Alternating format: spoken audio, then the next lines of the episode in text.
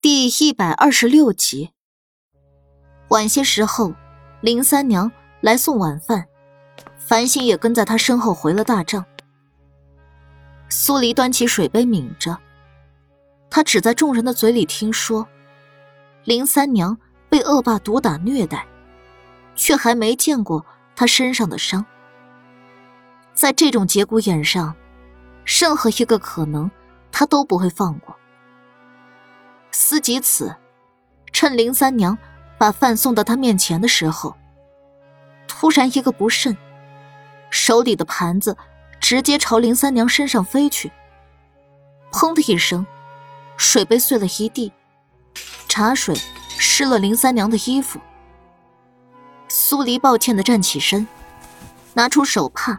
着急的替他擦着，抱歉，我还在想案子，一时失神了。茶水还有些烫，没烫着你吧？王妃娘娘心安，我没事的。林三娘被泼了热茶，眉头都没皱一下，脸上反而多了丝古怪的兴奋。那种情绪转换虽然很快，但苏黎还是捕捉到了。这让他更加坚定了心底那个大胆的猜测。林三娘想要退开，苏黎没给他这个机会，不动声色的避开他的手，趁势解开其衣扣，把衣襟朝两边扯开。我看看，要是烫红了，一定要抹上药膏才好。这烫伤可大可小，不能马虎。林三娘想阻止，已经来不及了。他的衣襟被扯开，露出里面伤痕累累的皮肤。苏黎眯了下眼，那几个将士说的不错，林三娘身上全是伤，一条叠着一条，可想而知，那恶霸有多可恶。但是，一个女人在被毒打成这样还不反抗，不拼了命的想逃走，不向他人求助。这本身就是一件匪夷所思的事儿，里面肯定藏着某种猫腻。王妃娘娘，茶水不是太烫，只是湿了一点衣裳，不打紧的。林三娘迅速把衣襟拉拢，垂下头，令人看不清她在想什么。因为她抓着自己的衣襟，宽大的袖袍翻下去了一点。露出她伤痕累累的手臂。苏黎的双眸一敛，不动声色的看着。他手臂上面除了旧伤外，还有不少被戳出来的新伤，甚至有几条颜色略深的匕首划痕。这种划痕苏黎很熟悉，当时在破掏心案的时候，丑姑脸上的划痕就是这样。刀口向内，像是自己拿着匕首划破自己的手臂。自虐。苏黎脑海里跳出来的这两个字，顿时跟他之前的大胆猜测融合在一起。王妃娘娘，若是没有其他的吩咐，我便退下了。林三娘柔柔的开口，心底有一股不好的预感升起。越来越强，迫使她想迅速逃离这个地方。苏黎点点头：“啊，没事了，你下去吧。”是。林三娘退出大帐，苏黎看向繁星：“我走后，他有没有试图想进去看胖子罗？”繁星点头：“按照四小姐的意思，我将他拦下来了。”苏黎看着一桌子的饭菜，一向胃口很好的他，突然就失去了吃东西的兴致。案子应该能破了，可他却高兴不起来。人性有时候真的会令人胆战心惊。莫连锦办完事儿，回到大帐的时候，苏黎还坐在桌前，桌上的饭菜已经撤了下去。上面放着个烛台，发出摇曳而昏黄的光。那些光照在他的脸上，让他恍若坐在一片梦境里，生怕一眯眼再睁开，他就会随着那片光一起消失不见。莫连锦走了过去，苏黎回过神，只觉得头顶有一道黑影笼罩下来，他身上的男性气息尽数往他的鼻孔里钻。苏黎抬头，对上他的视线，伸手环住他的腰。一天不见你人影，去哪儿了？去打听一些事。莫连锦揉揉他的头发。北岳割了两座城池给冬青，洛家姐弟顺利回了北岳。据密探传来的消息，北岳要让洛楚书嫁娶冬青和亲。难怪上次冬青会退兵，原来要到了这么多好处。苏黎嘟囔了一声，对这些国家大事，并不怎么关心。如若冬青与北越联手，边关的百姓恐怕又要过上颠沛流离的生活。我已经派人。去西园国周旋。莫连锦拍拍他的背。案子有眉目了。如果不出意外，明天就能破案了。身子如何了？语气温柔。没什么大碍。那你好好休息。苏黎不解。你呢？我，我要连夜潜入北岳，去见个人。莫连锦的语气稍显凝重，眉头拢在一起，有愁绪在当中萦绕。去北岳。苏黎条件反射的站起身。你去见陆楚书。莫连锦一怔，看着他担心而又气愤的小模样，不禁失笑，抬手狠狠戳上他的鼻梁。你小脑袋瓜里都在想些什么？我心中除了你，还能装得下谁？苏黎大窘，他刚才就是下意识的反应，她可不是那么善妒的女人。那，那你去见什么人？乖，待我回来告诉你。莫连锦不舍得在他额上亲了亲。我会小心的。苏黎目送他离开，抬手摸了摸。温氏的额头，那上面仿佛还留着莫连锦的气息。次日，苏黎不急不忙的吃了个早饭，然后才去后厨。繁星按照他的吩咐，去叫军营里那几个主事人。军医还在里面守着胖子罗的尸体。见到苏黎，面带纠结的问道。王妃娘娘，我还要在这里待多久？再给我半天的时间。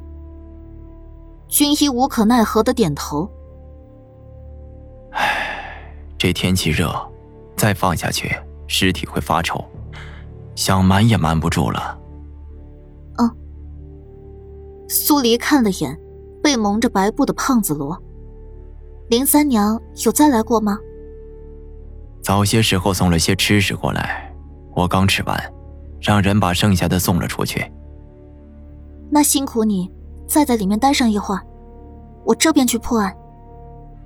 说完，苏黎走了出去。繁星带着人，恰好也到了。黑旗莫九兴奋不已。王妃娘娘，杀石城的人究竟是谁？我这便去将他逮出来。苏黎朝繁星点点头。繁星进到里面，没一会儿，就将林三娘带了出来。因为事出突然，后厨的几个人都跟着一起走了出来，想看看这究竟是怎么一回事儿。王妃娘娘叫我过来，所谓何事？林三娘镇定的问道。柔柔弱弱的脸上不见一丝慌乱，跟昨天有了很大不同。苏七眯了下眼，他总觉得林三娘像是知道了什么，可是又拿不准。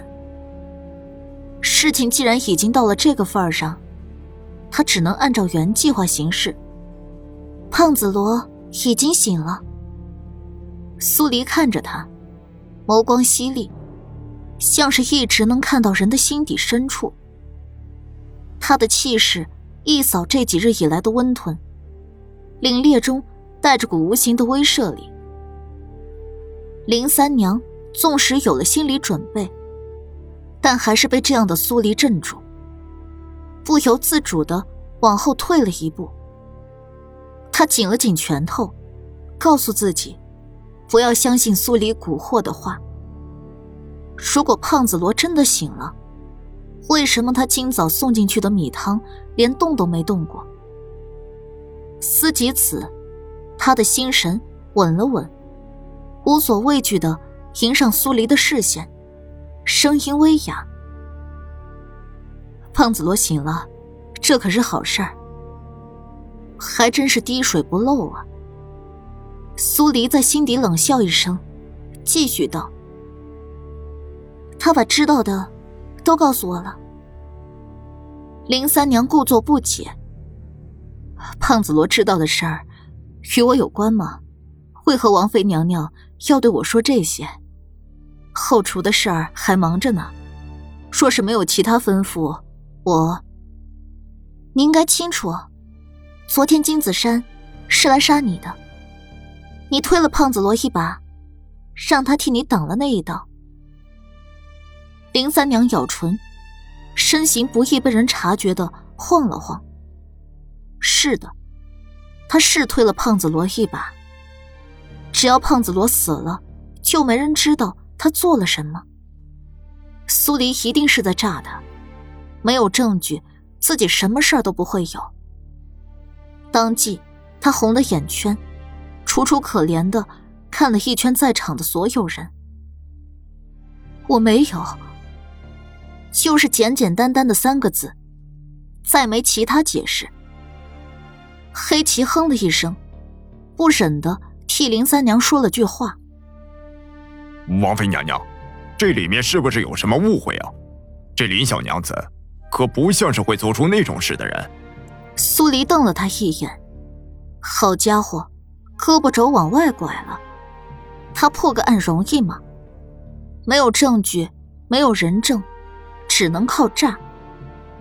如果林三娘死活不认，他总不能把人拉出去严刑逼供吧？林三娘见有人替自己说话，泪珠子啪嗒啪嗒的往下掉，还请王妃娘娘明察。请王妃娘娘将胖子罗叫出来，我要当着众人的面问问他，为何要这样构陷我。王妃娘娘，你可不能听信胖子罗的鬼话，他喜欢三娘，三娘不从，他肯定要想尽办法将脏水泼给三娘。后厨大娘也帮腔道：“是啊，是啊。”接下来，每个人。都在替林三娘说好话。林三娘在这些人眼里，善良的没有一点瑕疵。眼看着众人的情绪高涨，一个个都想把胖子罗揪出来，让他再把冤枉林三娘的话说一遍。苏黎暗叫不好，今天的计划似乎已经脱离了他的掌控。不仅没炸出林三娘的真话。还要把自己给搭进去，万一胖子罗已经死了的消息被他人知道，那自己就会背上一个陷害林三娘的罪名，说不定还要连累了莫连锦的威望。刹那间，各种想法在他脑子里浮起，又被他一个个推翻。证据，如果有证据，林三娘的人设。就会崩塌。还有什么是被自己遗漏了的？忽然，苏黎脑海里灵光一闪，想到了一条之前没想过的线索。他定下心，看向还在掉眼泪的林三娘。胖子罗还说，石城死的那日，他在小山坡那边看到过你。林三娘泪眼模糊的摇头。我没有去过小山坡，我不知道他为何要这样污蔑我。你的意思是，石城的死与你无关？林三娘呜咽着说不出话，后厨大娘仇视的将她护到自己身后，替她开枪道：“王妃娘娘破不了案，这是要拿人顶数吗？”如若王妃娘娘想拿人顶数，那将我们都拿了去吧。另一个厨子举着锅勺，一脸义愤填膺。就是。所有后厨的人都站了出来，誓死要捍卫林三娘。苏黎无语，令他更无语的是，站在自己这边的黑棋，压低了声音对莫九嘀咕：“老莫，你说咱们这女主子。”是不是真的虚有其表啊？青木长笛说的那些是糊弄人的吧？苏黎只想拿缝衣针，把黑棋那张嘴给缝了。外表糙也就算了，心也跟着那么糙。